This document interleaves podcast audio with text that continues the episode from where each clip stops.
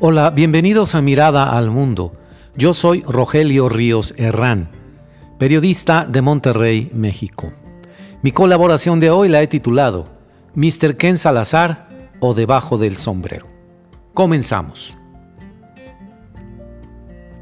Debajo del sombrero hay un hombre ranchero, que con o sin dinero es todo un caballero. Así amigos reza una hermosa canción norteña mexicana que fue concebida como una explicación de que más allá del aspecto humilde y el uso de un sombrero de campo, quien lo portaba tenía integridad y honor, como para pretender a una muchacha. Esta canción es obra del compositor Manuel Adán Contero. Al señor Ken Salazar, embajador de Estados Unidos en México, enredado por completo en los entresijos de la política mexicana, a la cual desconoce por completo, a pesar de información de inteligencia disponible a su alcance, no se le puede aplicar hasta el momento esta canción mexicana. Nos preguntamos qué hay debajo de su sombrero que porta casi en todo momento, una reminiscencia quizá de su crianza en Colorado. Lo que lleva bajo la guaripa, así como dicen los norteños, al sombrero, es una confusión que lo ha colocado en contra de los intereses de su propio gobierno quiso construir una relación personal, así lo dijo, con el presidente López Obrador, pero no contaba con la astucia del político mexicano para usar o utilizar al embajador a su favor. Ejemplos sobran, abundan. Las declaraciones de Salazar a favor de la propuesta de reforma energética del presidente mexicano y contraria a la postura de su gobierno y a la defensa, no olvidemos, de las empresas estadounidenses afectadas. Otro, el regaño a María Amparo Casar. ¿Cómo sé que usted no me dice mentiras? le dijo el embajador a Casar. Ella es la presidenta de Mexicanos Unidos contra la Corrupción.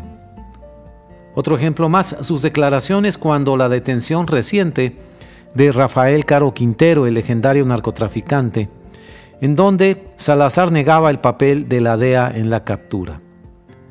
Otra más, la negación informal y muy mal manejada de que los documentos de una filtración reciente sobre financiamiento electoral ilícito en el estado de Tamaulipas fueran del gobierno de Estados Unidos.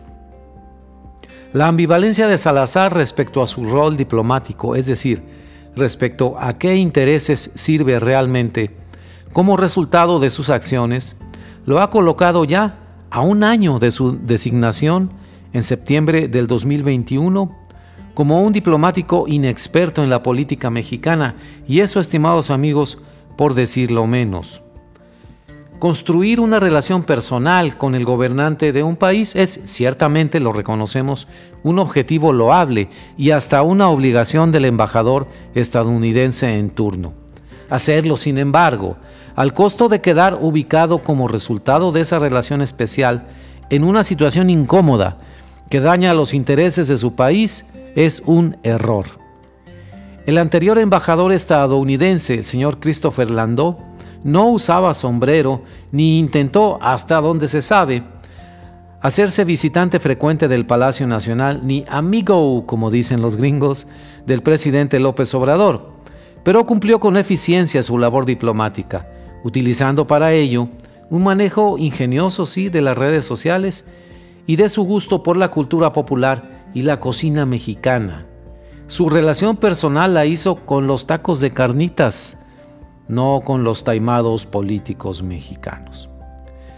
En donde Salazar no resiste comparación alguna, es con el papel desempeñado por la señora Roberta Jacobson, embajadora estadounidense en nuestro país entre 2016 y 2018, demócrata como Salazar, cuyo desempeño fue de excelencia y quien es añorada en México a pesar del tiempo transcurrido desde su partida.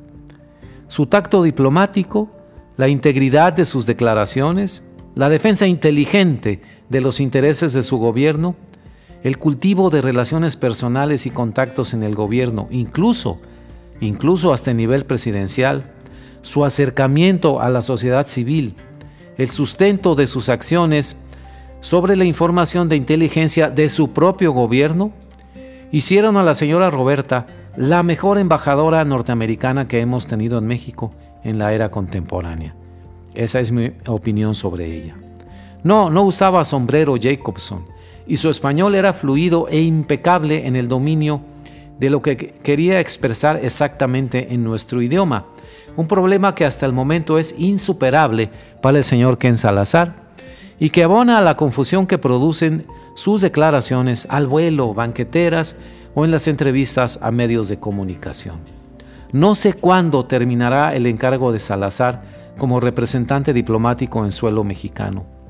De hecho, en notas recientes del periódico The New York Times, se ha abordado el performance público de Salazar y se revela inconformidad creada por su actitud en altos círculos en Washington, y se manejaba incluso por ese periódico su posible sustitución.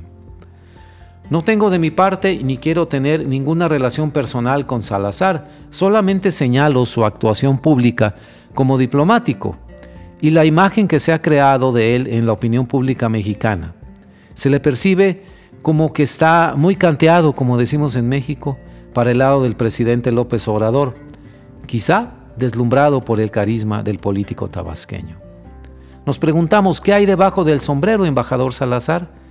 Todavía tiene usted oportunidad de demostrarlo. No olvide la canción. Debajo del sombrero hay un hombre ranchero que con o sin dinero respeta al mundo entero. No es la guaripa, es la percha. Muchas gracias.